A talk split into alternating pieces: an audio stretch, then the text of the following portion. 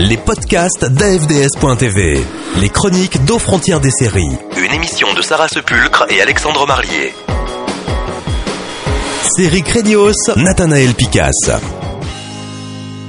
Une belle et jeune blonde quasiment invincible qui fout des coups de tatane dans les gencives de méchants pas beaux aux pouvoirs paranormaux. Non, je vous jure, je ne vais pas vous parler de Buffy, mais de Painkiller Jane, alias Jane Vasco. Imaginée par Jimmy Palmiotti et Joey Quesada en 1995, cette super-héroïne a d'abord aiguisé ses premières armes sur le papier glacé des comics. La donzelle s'était ensuite faite remarquer dans des crossovers avec d'autres figures importantes du genre comme Hellboy, Vampirella et Punisher. En 2005, elle a même eu droit à son propre film, pardon, téléfilm diffusé par la chaîne Sci-Fi. Une bonne petite bousinette interprétée par la constipée des émotions Emmanuel Vaugier qui, au sacrilège, se payait le luxe de modifier la jeunesse de l'histoire et de renommer l'héroïne. Jane Vasco devenait ainsi Jane Browning. De plus, la chaîne américaine, légèrement ambitieuse et opportuniste sur les bords, espérait que ce téléfilm devienne le pilote d'une série. Suite à la levée de boucliers des fans et des critiques assassines face à l'indigence de la bouillie télévisuelle, les producteurs ont dû mettre leur ambition au placard momentanément. Car deux ans plus tard, Painkiller Jane renaît de ses cendres et devient enfin une série à part entière. Et pour marquer la différence avec le pouilleux téléfilm, Painkiller Jane redevient Jane Vasco, mais avec un C cette fois-ci. Ne me demandez pas pourquoi cet entêtement a modifié le nom de l'héroïne, je n'en sais rien. Comme le dit si bien Catherine Ringer, c'est comme ça, la la la la. C'est à l'inconnu Jill Grant que revient l'honneur de mettre en image cette série canado-américaine de 22 épisodes, toujours pour la chaîne Sci-Fi Channel. Il fait alors appel à une nouvelle actrice pour interpréter Jane, ce sera la très blonde et très inexpressive Christina Loken de s'y.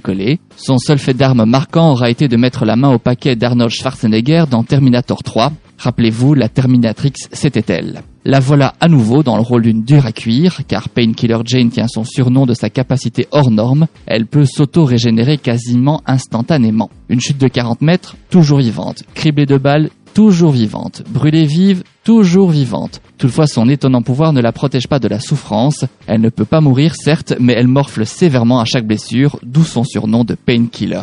Elle mettra son talent au service d'une agence gouvernementale top secrète dont la mission est de neutraliser les neutros, des êtres génétiquement modifiés qui utilisent leurs pouvoirs paranormaux à des fins discutables. L'on passera outre l'a priori de la série de faire automatiquement de ces êtres anormaux entre guillemets de dangereux psychopathes à éliminer jusqu'au dernier sans jugement pour se focaliser sur les nombreux ratés de cette série pénible. À commencer par le traditionnel je t'aime moi non plus entre Jane et le chef de l'agence gouvernementale. Jane est une tête brûlée et monsieur est très à cheval sur le protocole. Leur relation fait des étincelles, mais peut-être cache-t-elle d'autres sentiments. Déjà vu. Et la série d'enfiler les clichés en dessinant des personnages secondaires de l'équipe de choc, l'informaticien un peu nerd sur les bords, déjà vu, le musclé de service mentalement déficient, déjà vu, la bonne copine de l'héroïne qui sert de faire valoir, déjà vu. Si au moins le réalisateur sauvait les meubles en proposant un visuel de qualité, mais manifestement atteint de la maladie de Parkinson, Jill Grant se contente de secouer la caméra jusqu'à la nausée lors des scènes d'action pour donner une impression de chaos. Ça pique et ça fait mal aux yeux. En définitive, Painkiller Jane porte bien son nom, ce n'est pas tant l'héroïne qui souffre, mais le téléspectateur, obligé de regarder ce sous-produit opportuniste et dénué d'intérêt, une aspirine évite.